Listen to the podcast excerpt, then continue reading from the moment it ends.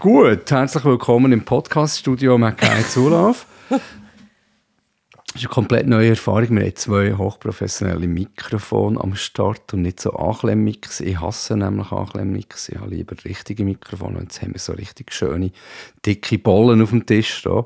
Und wir sind im Büro und nehmen das auf am Mittag, was im Fall auch super speziell ist für einen Rotzphasen-Podcast. Aber äh, wir haben gefunden, wir brauchen ein Upgrade. Und inhaltlich läuft so viel gerade. Der hat so viele Sprachmitteilungen geschickt, so viele Texte geschickt, dass wir wie, ähm, uns auch super gut irgendwie das haben, uns vorbereiten, dass wir einen Überblick haben, dass wir euch abbilden und eure Rückmeldungen. Das ist Rotzphase, der Podcast für wilde Eltern. Wir diskutieren über Pampers, Pasta und Punkrock. Ehrlich, unzensiert und heute direkt aus unserem Büro. Ich bin Cheyenne und ich lebe mit meiner fast fünfjährigen Tochter und mit meinem Mann zu Lutz, Zürich, mit in der Stadt. Unser Leben mit Kind ist ziemlich anders als früher ohne Kind. Manchmal ist es mühsam, oft ziemlich unberechenbar, recht herausfordernd und trotzdem immer voller Liebe. Über das reden wir hier miteinander und zusammen mit anderen Eltern. Das ist Rotzphase, der Podcast für wilde Eltern. Schön bist du dabei. Hast du sehr schön gesehen. Also wir haben heute äh, eine zweiteilte Folge. Einerseits reden wir nochmal über die letzte Folge, über den Umgang mit Aggressionen, mit Wut, mit gestressten Situationen von Kindern. Wie, gehen wir um damit? Das hat einiges ausgelöst bei euch da außen, bei euch Hörerinnen. Da haben wir noch ein paar Rückkommen. Und im zweiten Teil dieser Folge reden wir dann über das grosse Thema Grosseltern. Und wir können jetzt schon sagen, es haben uns unglaublich viele Meldungen erreicht. Ja, Triggerwort Fremdbetreuung kommt nachher zur Sprache. Gut.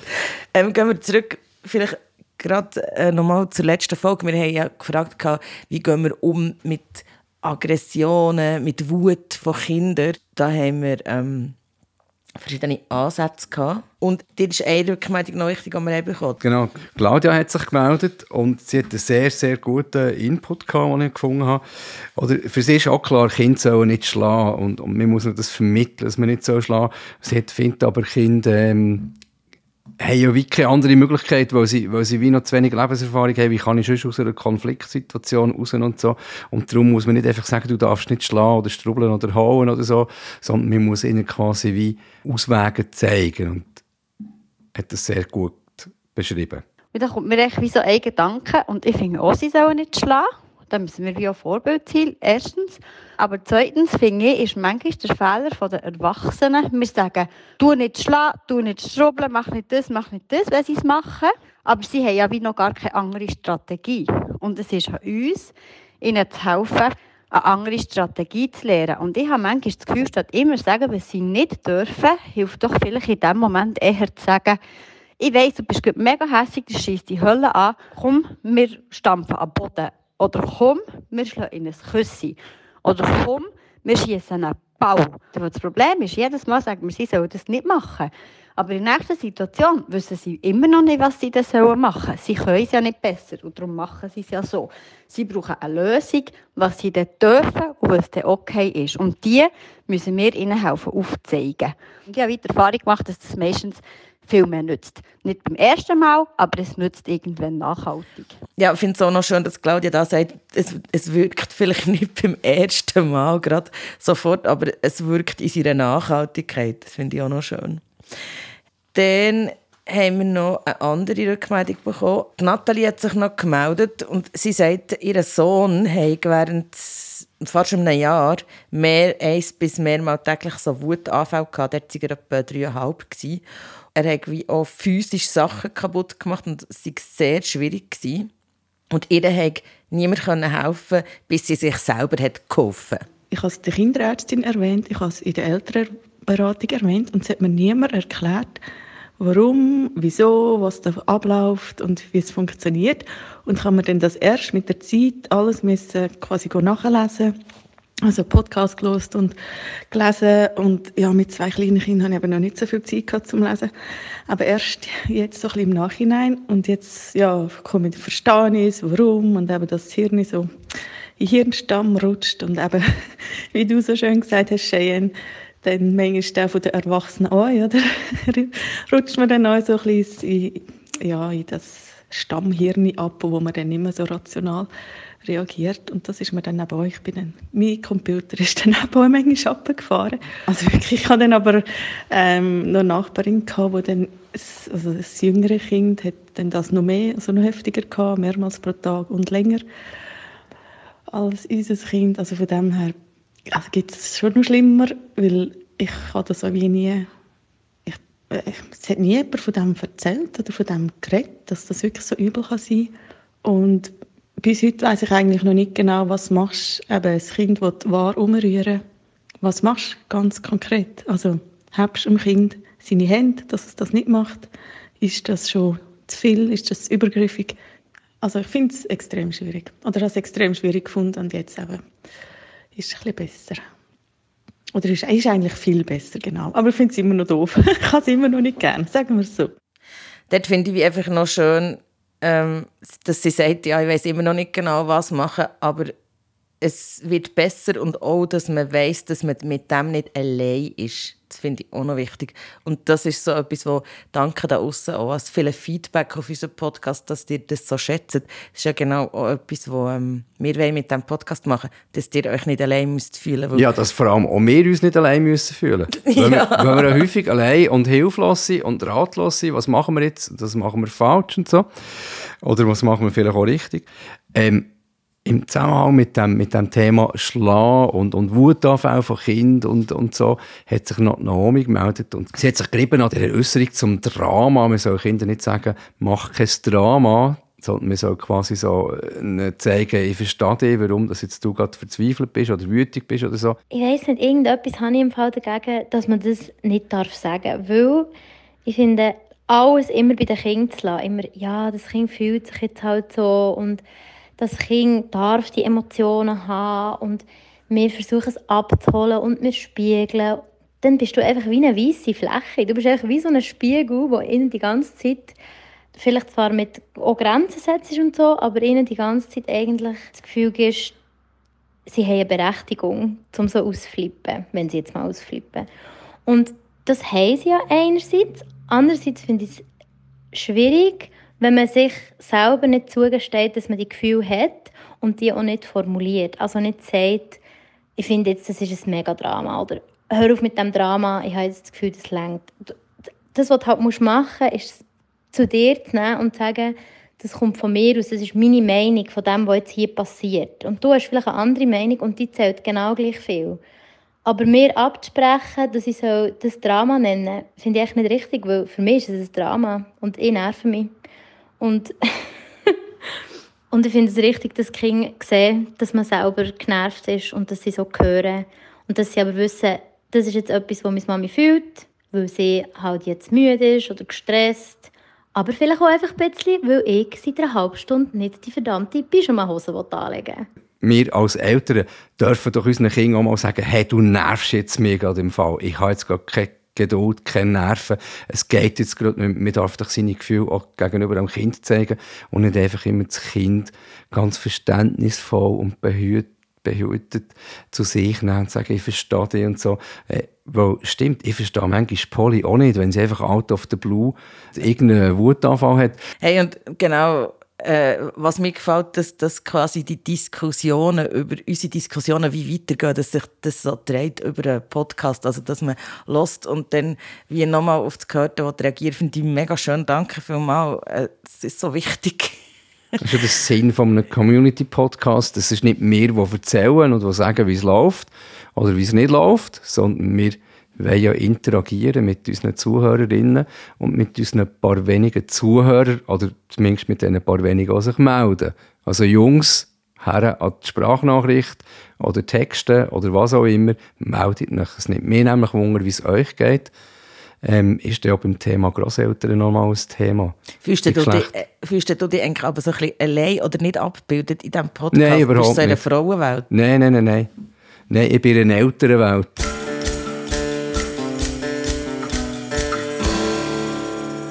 Wir haben ja wie gefragt, wie hat er es mit den Großeltern und wie, wie sind heute die Situationen, wie, oder wie ist die Beziehung, hat sich auch die Beziehung verändert zu den eigenen Eltern. Über alle die Nachrichten, die wir haben zurückbekommen haben, ist unglaublich spannend gewesen. Das hat sogar eine Hörerin noch aufgeworfen, die Frage.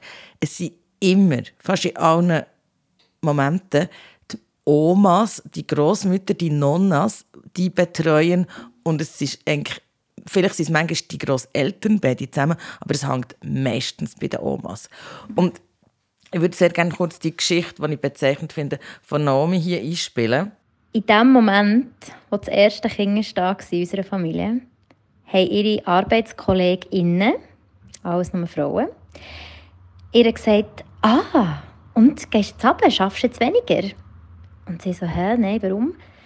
Ja, gehst du nicht den Kind schauen? Und meine Mutter ist wirklich Kinnladen runter. Und die hat einfach gesagt, also erstens mal, hättet ihr das einmal gefragt? Die Antwort ist natürlich nein. Und zweitens, nein, ich will nicht runter. Ich arbeite 90 Prozent, ich will weiterhin 90 Prozent arbeiten. Meine Tochter weiss, ich bin da, wenn sie mich braucht.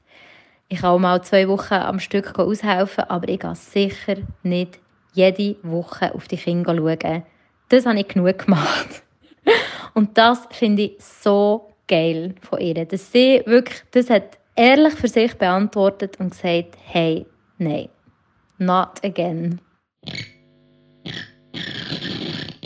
Und hey, ist noch schwierig jetzt das alles strukturieren, aber gehen wir doch mal so zu diesen Grosseltern, die sich haben entschieden, um einen fixen Betreuungstag zu übernehmen, weil es gibt ganz viele von euch, die sich rückmelden, die Grosseltern zum fixen Bestandteil der Betreuung gehören. Hütemässig, ähm, Mann seine Eltern sind noch zusammen, die Hüte fix, einmal in der Woche kommt, läuft mega gut, sie gehen gerne dorthin und meine Mutter schaut da ab und zu auf die Kinder. Irgendwie finde ich, ja, man darf das nicht als selbstverständlich nehmen. Bei unseren Großeltern habe ich das Gefühl, die machen das mega gerne und bieten so von sich aus zum Teil an. Oder bei der Sabina, wo ihre Mutter auch regelmässig Kinder hütet. Meine Mami schaut aber jede Woche zwei Tage und ich denke manchmal, ich würde ihr mega gerne etwas dafür geben, das will sie natürlich nicht. Und dann habe ich auch manchmal ein schlechtes Gewissen, weil wir haben zum Beispiel sehr andere Vorstellungen von einem guten Haushalt. Also ich bin eher ein so, ja, ich gebe mir Mühe, gibt sich Mühe und hat Mühe. Dann nachher komme ich heim von der Arbeit und alles ist picobello. Also einfach im Küche- und Stubenbereich ist es super, man kann vom Boden essen. Sie macht das einfach gratis. Ich bin ihr sehr, sehr dankbar. Ich, ja, ich würde, eben, ich kann ihr mehrmals ab und ihr etwas geben, aber es ist fast alles zu wenig, was man könnte geben Oder Jöle hat sich gemeldet, übrigens ein cooler Dude, äh, mit gutem Musikgeschmack. Und ein Vater. Und ein Vater. Oder Jöle hat eine Betreuung ähm, von den Eltern von seiner Frau. Zweimal in der Woche bei den Eltern von der Frau zu Mittagessen und dann den Nachmittag dort verbringen. Und er darf auch einmal in der Woche zum Mittagessen, hat er gesagt. Das ist schon eigentlich wirklich etwas, was ich mega cool finde, dass sie bereit sind, um das zu machen, weil beide arbeiten auch nicht mehr 100 Prozent und sagen doch, ja, wir geben den Teil für unsere Freizeit gerne auch nicht, um das zu machen. Und ich finde es wirklich nicht selbstverständlich. Ja, es ist schön, wenn du da hast und es hat nicht jeder. Ich meine, für uns hat es auch bedeutet, dass wir, äh, wir haben am Anfang noch Kita-Tage für Kinder, dass wir das haben können mit sinkendem Arbeitspensum noch um ein bisschen retten sind, äh, zum eigentlich Kita dann streichen. Und das ist natürlich auch finanziell ein massiver Vorteil, oder? Hinsichtlich wie, äh, also Konfliktpotenzial ist jetzt in dieser Sicht eher weniger vorhanden. Es hat vielleicht auch damit zu tun, dass das sehr junge Großeltern sind. Die sind beide etwa im Rang vom Alter vom, vom Zulu, vielleicht noch ein paar Jahre älter, jetzt aber nicht mega viel. Und also wirklich noch junge Großeltern. Und von dem her sicher auch, ich sage jetzt, wertemäßig schon sehr auf unserer Linie. Und ich weiß auch nicht, ich sehe es auch nicht irgendwie auch daraus heraus, dass, dass ich mir da das Recht rausnehme, zu mir irgendwelche Vorschriften machen, was Kinder dürfen und was nicht. Und das, ehrlich gesagt, interessiert es mich auch nicht. Ob es jetzt bei den Großeltern mehr Süßigkeiten dürfen essen oder was auch immer dürfen, wo sie jetzt vielleicht daheim eher noch limitiert sind. irgendwie habe ich das Gefühl, das gehört doch auch dazu. Man, geht, man soll ja auch gerne dort gehen und Kinder gehen ja auch gerne. Das mit dem Konfliktpotenzial, es gibt verschiedene Aspekte, die wir müssen ansprechen. Das mit dem Konfliktpotenzial ist relativ oft durchgekommen. Und das könnte sein, oder oft manifestiert sich das ähm, in der Angst oder, oder in der, in der, äh, in der Erwartung, ob die Großeltern oder Großmutter den gleichen Erziehungsstil pflegt, ob sie die Werte, die man als, als Elternteil selber gerne weitergibt, ob sie die auch abpflegen. Oftmals entzündet sich das zum Beispiel am Umgang mit Süßigkeit. Es gibt Leute, die ihren Kind möglichst wenig Süßes gerne. Es sind Großeltern da, die das total herzig finden, wenn es noch ein Schöckeli und noch ein Täfeli und vielleicht noch ein Glasse gibt. Und da können sich Konflikte aufbauen. Hey, ich merke, ich finde eigentlich, also lassen wir das so stehen, weil ich glaube, zu Konflikt können wir dann noch mal ein bisschen ja. tiefer reden. Werbung on. Yeah, ich freue mich, die warme Jahreszeit ist da. Es ist Zeit, für ins Wasser zu gehen. Und das Jahr wollte ich unbedingt den Urnersee erkunden. Hey, du weißt ja, bei uns daheim sorgt das Gang wieder für Diskussionen. Die Frau McKay kann in der warmen Jahreszeit keinen Tag verbringen, ohne ins Wasser zu gehen. Ich muss einfach rein. Und darum machen wir in dieser Jahreszeit auch gerne Ausflüge und Ferien am Wasser. Der Zulu und die Polly kommen auch gerne mit, aber sie brauchen manchmal mehr als nur ein Wasser zum Reingehen. Und da bietet sich für uns als kleine Familie mit verschiedenen Bedürfnissen eben der Urnersee super an. Er ist easy erreichbar mit dem Zug. Wir haben ja eben gar kein Auto. Auf dem See hat es Schiff zum drauffahren. Man kann Stand-up paddeln oder ihr Body umhängen. Und falls es am Zulu und der Poli langweilig wird, am und auf dem Wasser, dann können sie einfach über aufs Seilbähnchen. Ich habe ja bekannterweise Höhenangst und bleibe lieber dunger. Hey, und ganz nebenbei bist du mit drin in der Schweizer Geschichte ich stelle mir so vor, für Kinder ist das extra spannend, wenn man mal zum Beispiel Trüttliwiesen mit eigenen Augen kann sehen kann oder die Geschichte von Wilhelm Tell erzählt und sagt, hey, das war im Fall hier. Hast du auch gerade Lust zum Aufbrechen? Also ich eigentlich schon, aber ich kann noch gerade nicht, habe noch gerade nicht die Ferien. Darum, für das Uri-Feeling zu bekommen, lass doch mal rein in «Natürlich Podcast» vom Ohr direkt ins Herz von Uri Tourismus.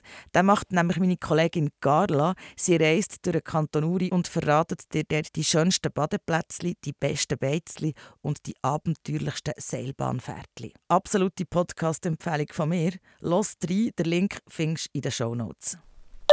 Werbung Ende.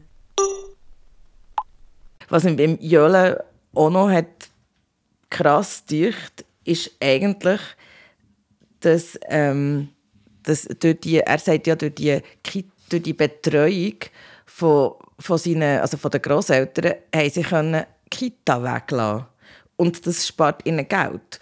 Und das ist ein mega Thema bei uns, äh, bei euren Rückmeldungen, weil wir haben mehrere Leute, die gesagt haben, wir, wir können uns keine Kita leisten Cynthia hat das gesagt. Und sie, Cynthia hat dann noch den Punkt, dass sie nicht mal Großeltern hat, sondern quasi geht arbeiten für die Kita. Heutzutage ist es einfach auch gang und gäbe, dass Großeltern selber auch noch müssen schauen dass sie über die Runde kommen und die unbezahlte Care-Arbeit einfach nicht auch noch übernehmen können. Und äh, das bringt jetzt unsere Familie aktuell gerade ein bisschen in Bredouille. Ich gehe auch arbeiten, aber äh, es, vom Finanziellen her reicht es jetzt nicht, dass wir unsere, äh, unsere jetzt beide Kinder in die Kita geben äh, oder überhaupt mehr als einen Tag in der Kita für ein grösser würde vermögen. Ja, es kostet dann doch einen rechten Batzen und nur arbeiten, für das der grösser oder dann später beide äh, in die Kita können ja, da fragt sich ob man dann als Mutter nicht doch einfach ähm, daheim bleibt oder als Vater. Bei uns ist es halt jetzt einfach, wenn wir in ländlichen Region wohnen und auch arbeiten, äh, so der Fall, dass ich als Mutter daheim bleiben Wir haben jetzt Großeltern, meine Eltern wohnen im Tessin und ähm, die Eltern von meinem Mann sind einfach noch so jung, dass sie selber auch noch müssen arbeiten und halt nicht ähm, jedes Mal können einspringen wenn ich dann auch arbeiten Und darum ähm, braucht es da ein enormes Netzwerk. Ich habe zum Glück eine grosse Familie, wo ähm, selber auch Mütter um sind und Kinder haben. Und dort müssen wir so aushelfen. Es gibt auch Leute, die die Betreuung, die die Grosseltern, die Care-Arbeit, die die Grosseltern übernehmen, fix haben eingeplant. Ja, zum Beispiel die, äh, die Melanie mit zwei Kindern macht das so. Dort ist ein Tag ihre Mutter, ein Tag ist die Schwiegermutter und ein Tag ist die Kita quasi am, am Betreuungsaufgaben übernehmen für ihre Kinder. Und sie zahlt den Eltern jeweils 100 Franken pro Tag mit Sozialleistungen, weil sie findet, das müssen wir machen. Es ist immer noch billiger als Kita, aber es gehört sich so. Sie hat das einfach geregelt. Ganz viele Grosseltern gibt es, die das nicht wollen, die sich dagegen wehren. Dort helfen sich nachher äh, quasi ihre Kinder mit, indem dass sie ihnen andere Sachen geben oder Einkaufsgutscheine geben oder mal etwas Gutes tun. Ähm, das ist so ein Thema, wo wo offenbar die Leute beschäftigt, die euch beschäftigt. Hey, und vielleicht können wir da etwas aus unserer persönlichen Erfahrung einstreuen mit dem Entlöhnen. Ähm, also meine Mutter ist die, die äh, wir kommen beim Konfliktpotenzial noch mehr drauf. Aber wir haben auch eigentlich unsere Mutter, die auf die Polly aufpasst, wenn wir ähm, an Konzert gehen.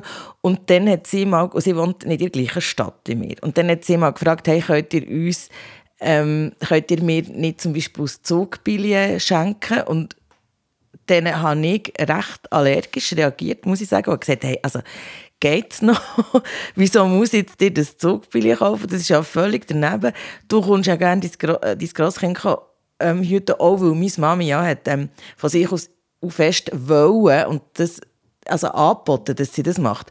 Und ich muss sagen, also wir haben das natürlich auch gemacht. Wir haben ihr, wir haben ihr jetzt so eine Streckenabi geschenkt.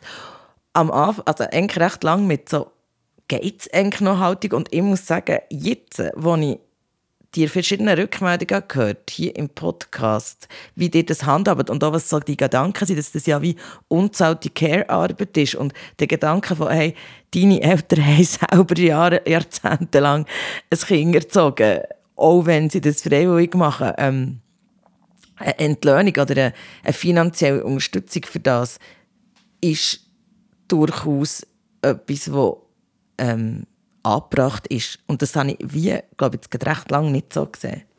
Das ist ja auch ein Thema immer wieder. Ähm, jetzt ist ja gleich wieder Frauenstreik. Dort wird das auch wieder ein Thema sein. Das Thema unbezahlte Care-Arbeit ist eh ein Thema, ähm, wo immer wieder aufkommt. Nicht nur im Zusammenhang mit Kinderhüten, auch mit, mit Betreuung von, von, von Menschen. Angehörigen von, von Angehörigen.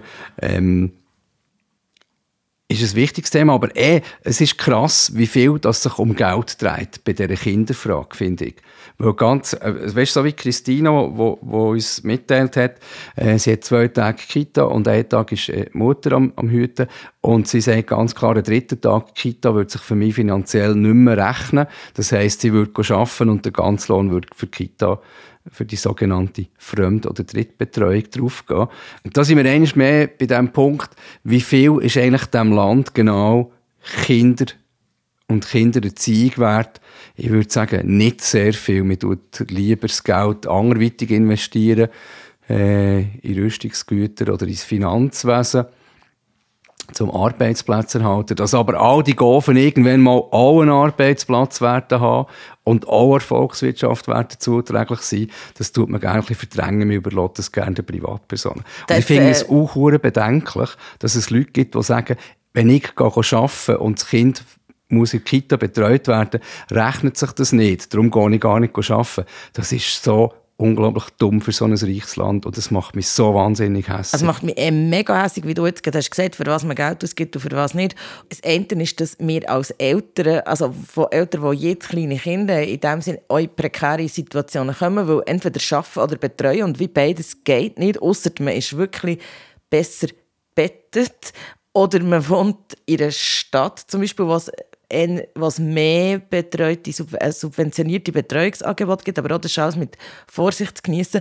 Und einerseits schaut man nicht für die Eltern, man schaut nicht für die Eltern, dass sie quasi können überleben und äh, leben und die Kinder können gut versorgen Man schaut im Fall auch nicht für die Kinder, wo man irgendwie Bildungsgelder zusammenstricht, an go, go. Also, denke ich, machen wir nichts für unsere Zukunft. Cynthia, Sagen wir eigentlich Cynthia oder Cynthia?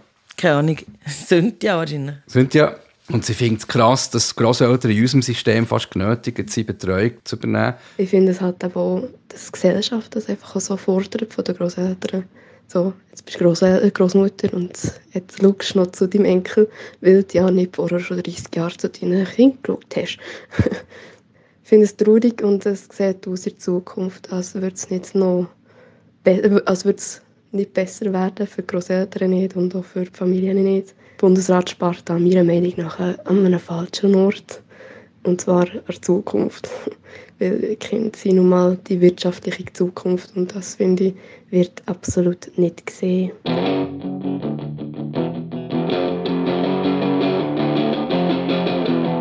Wir haben so Rückmeldungen von Leuten, die sagen, wir tun wirklich wir, wir tun flexible Betreuungszeiten mit den Grosseltern abmachen.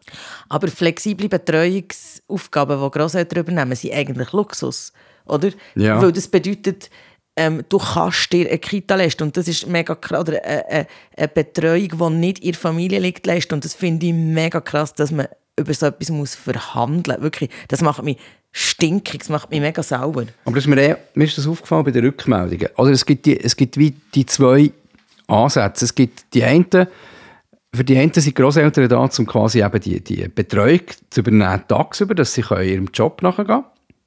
Und die anderen sagen, nein, das wollen wir lieber nicht. Wir wollen quasi lieber, ähm, dass Grosseltern dann einspringen, dass wir mal ein bisschen, ein bisschen äh, Paarzeit haben oder, oder Zeit haben, für, dass ich Zeit habe für mich, dass ich etwas machen kann. Also, dass wir so flexible Tage haben. Und wenn wir sie fest würden einplanen, regelmässig irgendwie am Mittwoch kommen, sich hüten oder so, dann hätte ich mich wie nicht mehr dafür zu fragen, ähm, könntest du am Wochenende mal oder so. Bei der Christina, sie hat zwei Kinder, zwei Tage Kita und einen Tag Mutter. Und man kommt in Konfliktsituationen, weil man das so regelmäßig annimmt und man das wie braucht. Und sie gibt dem System schlussendlich die Schuld. Ich muss ja mit meiner Mutter irgendeinen Betreuungsschlüssel abmachen, weil ich sonst nicht über die Runde komme, weil mich das System nicht unterstützt. Und dort finde ich, das ist noch so ein spannender Punkt von, ähm, was habe ich für Erwartungen und an was, also Erwartungen an meine Gross, oder an meine eigenen Eltern im Sinn, wenn sie Grosseltern sind und was sie für Erwartungen knüpft von der Seite von meinen Eltern als Hüte. Und das finde ich mega spannend. Wir können mal reinlassen, was Christina sagt. Also eigentlich immer, wenn wir Streit haben, dann tut meine Mutter so ein bisschen den Vorwurf machen. Ich komme regelmässig eure Kinder hüten, das ist für mich Aufwand. Und du gehst so mit mir um. Mir nervt das mega, weil ich finde, dass hier soll nicht an Bedingungen verknüpft sein, wie ich mich ihr gegenüber verhalte. Also, da kommt einfach eine Erwartung von ihr, die ich schwierig finde und ich fühle mich manchmal schon so ein bisschen in ihrer Schuld. Manchmal finde ich auch, puh, ob man vielleicht dann gleich wieder das ein bisschen wieder wegnehmen Aber auch das ähm, würde ja ihr Herz brechen.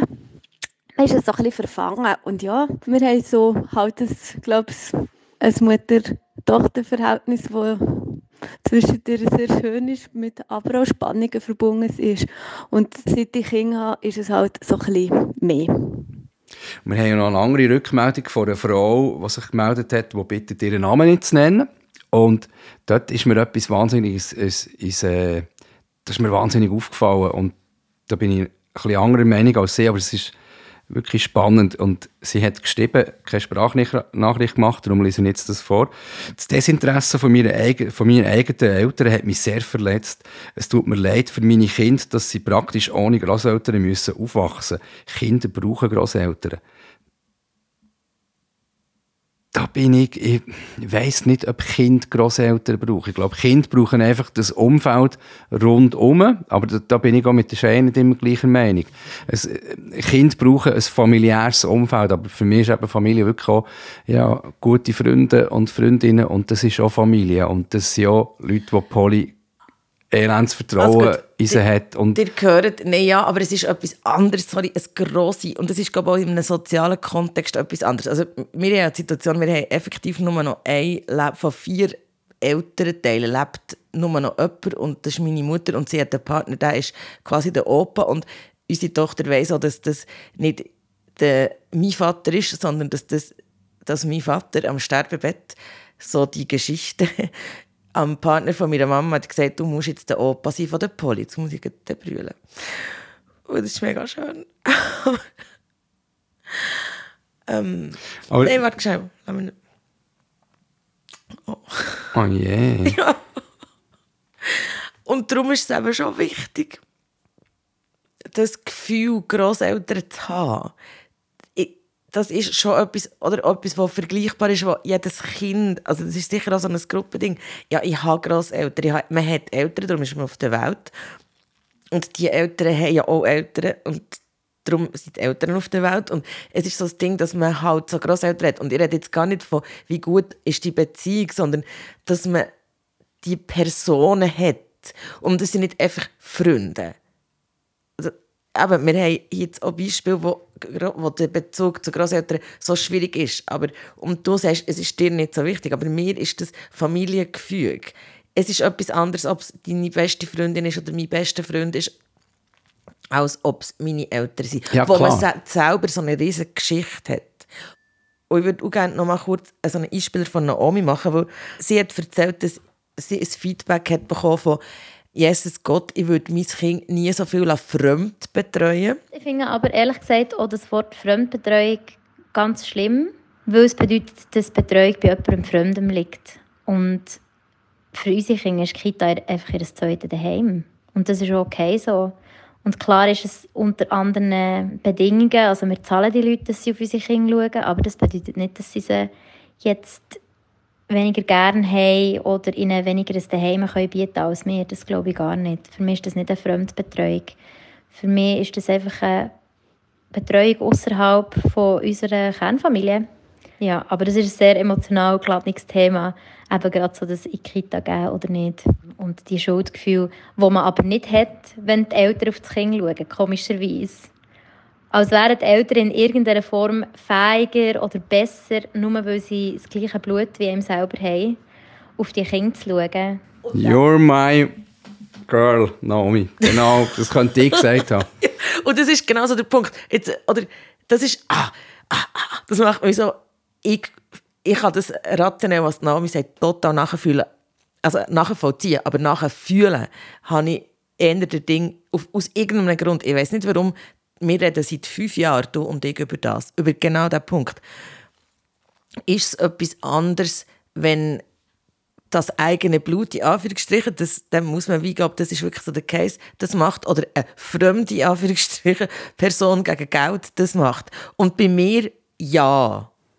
Irgendwie, ja. Und du lachst jetzt, ich habe vorher gebrüllt. Und es ist, wir haben persönlich so eine schwierige, ich habe so eine schwierige Situation mit meiner Mutter.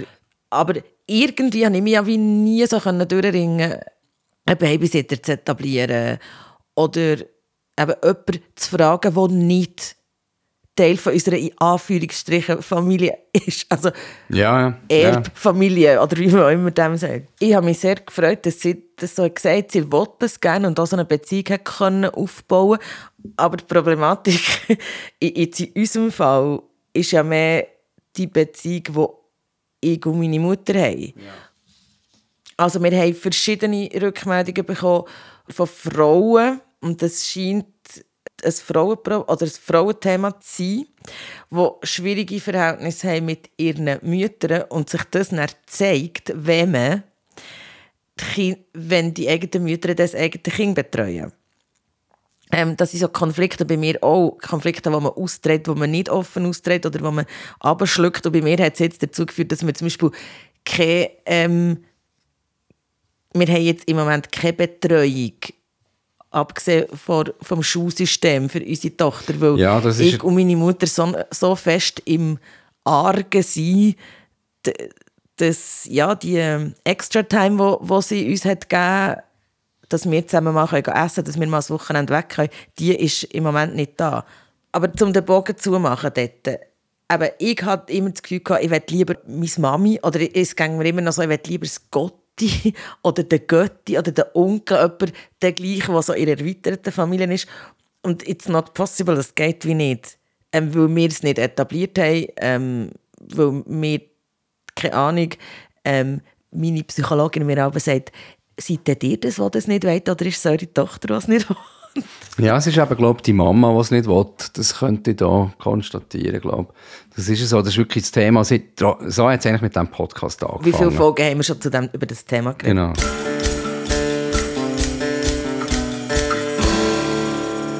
Und ich werde vielleicht da Michelle ähm, noch zitieren. Ihre Mutter kommt regelmässig. Sie will auch, ihre Mutter, obwohl sie sie gerne zahlen will, nichts, darum tut, sie ihr eben auch so Gutscheine schenken oder so Sachen, die sie sich wünscht. Und ihre Beziehung zu ihrer Mutter hat sich sehr positiv verändert und am Anfang hat sie eben auch noch Regeln gemacht und das hat sie jetzt quasi aufgehört. Christina erwähnt übrigens den sogenannten, für mich, ich sage dem, den Putzfrauen-Moment. Das, ist, das sind die Menschen, die aufräumen und putzen, bevor die Putzfrau kommt bei ihnen, weil sie sich sonst würde schämen, weil es dreckig ist. Da sagt Christina, sagt nicht, dass sie sich schämt, aber Christina sagt, meine Wohnung ist doch etwas Intimes und dann kommt meine Mutter daher, breitet sich da aus und merkt, dass wir aufgeräumt und sieht, was wir im Kühlschrank haben. Und das finde ich sehr ein lustiges Statement im Sinne von, ähm, ja, jetzt kommt der Schein, ihre Mami kann Poli hüten, jetzt müssten wir vielleicht mal wieder das Anglas entsorgen, sonst denkt sie, wir saufen so viel. Oder irgendwie so. Das ist, hast, du, hast du das? Ja, ich durchaus manchmal. Oder dass ich denke, jetzt muss ich da schnell das Bad putzen, die ist jeden Moment da und es sieht aus wie Sau. Ja, voll, das kenne ich auch. Aber das ist so das, was ich früher hatte, als ich noch so, ähm, gut, als ich noch kein Kind hatte und, und so in der Zeit als ich relativ jung war und alleine gewohnt, als ich erst so ein Chaos hatte und immer, wenn jemand ist zu Besuch habe ich schnell aufgeräumt. Hey, das übrigens, habe ich dann recht lange nicht mehr gehabt. Weißt du, was das Beste ist, wenn man ein Kind hat? Man hat immer eine Entschuldigung, für das es Puff ist in der Wohnung. Und das grösste Puff bei unserer Wohnung ist effektiv im Moment, das Kinderzimmer sieht aus, als wäre ein Orkan durchgefegt. Und etwa alle zwei Wochen sagt Polly von sich aus mal, ich aufräumen und dann räumt sie so ein bisschen auf. Und dann geht es eine halbe Stunde und dann sieht es wieder aus wie, wie Elend. Hey, ähm, ist das das nächste Thema? Was? Der Materialismus von unserer Tochter. also, vielleicht, ich, ich glaube, meine Haupterkenntnis von dieser Diskussion ist, es ist unbezahlte Care-Arbeit, die irgendwo muss entlöhnt werden in irgendeiner Form. Auch wenn Grosseltern noch so gern mit ihren Kindern, Grosskindern zusammen sein. Ich zahle ab sofort immer meiner Mutter das Zugbillett. Ich finde es mega wichtig. Wenn sie dann wieder kommt. Spannend, divers ähm, Systemproblem, das nehme ich mit von dieser, von dieser Folge. Es ist wirklich sehr, sehr traurig, wie wenig das man macht ähm, für, für Familien in diesem Land. Und was mich was sich schon immer wieder, das eigentlich egal bei welchem Thema, was sich immer wieder herauskristallisiert, ist der, ist der Graben zwischen Stadt und Land, was so Betreuungsangebote und so anbelangt, weil je nachdem, wo du wohnst, ist halt die nächste Kita wirklich nicht wie bei uns um eine Hausecke, sondern ähm, mit Aufwand verbunden, gleichzeitig ist es mit finanziellem Aufwand verbunden. Ähm, was mir aufgefallen ist aus dieser Folge, ist, dass der häufigste Schlüssel für Betreuung ist ähm, etwa so drei Tage ist das Kind in der Kita, im Hort oder bei den Großeltern und die restlichen Tage kümmern sich die Eltern teilen ums Kind. Das finde ich sehr spannend. Das ist bei uns auch so. ich bin schon lange der Meinung, wir könnten Polio vier Tage jetzt in Hort tun, früher in Kita. Das würde ihr nicht schaden. Sie profitiert nämlich davon, ähm, vom Umgang mit anderen Kindern, vom Umgang mit anderen Erziehungsmethoden. Über das haben wir auch schon geredet. Hey, aber, aber, ich, aber ich, ich finde das ja. Thema finde ich schon spannend.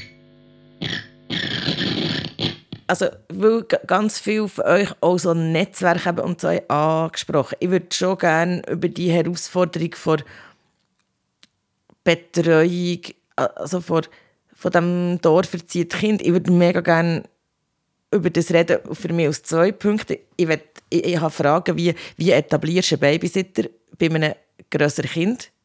Ähm, viele haben gesagt, ja, wir haben darum so jemanden, ähm, wo, wo bei der Kita früher geschafft und die sind jetzt Babysitter. Das kann man bis jetzt wie nicht machen. Das ist wie so abgehäkelt, mm. das gibt es wie nicht. Wie etabliert man einen Babysitter? Auf was schaut ihr bei coolen Babysitter? Wie hat ihr das gemacht? Wie hat ihr die eingeführt? Das ist so der praktische Teil, wo findet man die? Und der andere Teil ist auch, ähm, vielleicht für Leute wie mich, wie löst du dich von dem, wie vertraust du jemandem, wie vertraust du jemandem dein Kind an, wo, jetzt komme ich auch wieder mit dem, in dem Sinn nicht in Anführungsstrichen dein Blut ist oder ähm, professionell geschult ist und auch wie, wie hat er das mit den Kindern irgendwie gemacht? Wie, wenn, wenn der eben Be Betreuungsperson irgendwie ähm, genau später hat eingeführt und wie macht er das emotional? Wo, dort schließe ich nochmal den Punkt von Naomi an. Ich habe das leider so, auch wenn ich einen riesen Konflikt habe mit meiner Mutter, ich vertraue ihr trotzdem mein Kind am liebsten an, weil sie ist meine Mutter, auch wenn wir Streit haben. Also das ist halt... Und vielleicht auch noch, oder es gibt, äh, Polly ist jetzt im, im Schulsystem drin und es gibt, ich weiss, ihre Götti, der hat damals so Mittagstisch organisiert, wo dort im Quartier hat, äh, sein Kind quasi jeden Mittag noch jemand anderes essen hat jemand Erfahrungen mit dem? Wie funktioniert das eben so? Gibt es irgendwie so Hausgemeinschaft oder, oder, oder so, so Strassenblöcke oder Quartiere, wo, wo das irgendwie so wie von privater Hand organisiert? Hey, äh, Fragen über Fragen. Also ich glaube, alles, was so, wie, wenn wir über das reden, ich fände es mega spannend. Ja, es ist kurz, kurz vor der vollen Stunde. Ich habe gleich wieder einen Call, weil wir sind beide am Arbeiten. Polly ist im Ferienhort. Ähm, in diesem Sinn auch da Betreuung, das Thema. Für mich ist es Zeit zum Tschüss sagen und danken und ich bin gespannt auf das, was zurückkommt. Das ist Rotzphase, der Podcast für wilde Eltern mit mir, der Cheyenne und am Zulu. Wenn euch der Podcast gefällt, dann besucht uns auf Instagram mit Hashtag Rotzphasenpodcast. Hinterlasst ein Like oder ein Follow bei Apple oder Spotify. Das haben wir noch gar nicht gesagt. Und übrigens, er redet mit 079 597 0618. 079 597 0618, das ist unser direkter Draht. Und ähm, ja, erzählt es weiter, dass es diesen Podcast gibt. Und danke vielmals, dass ihr jeden Monat zulässt und so viele spannende Inputs gebt. Tschüss zusammen. Ade.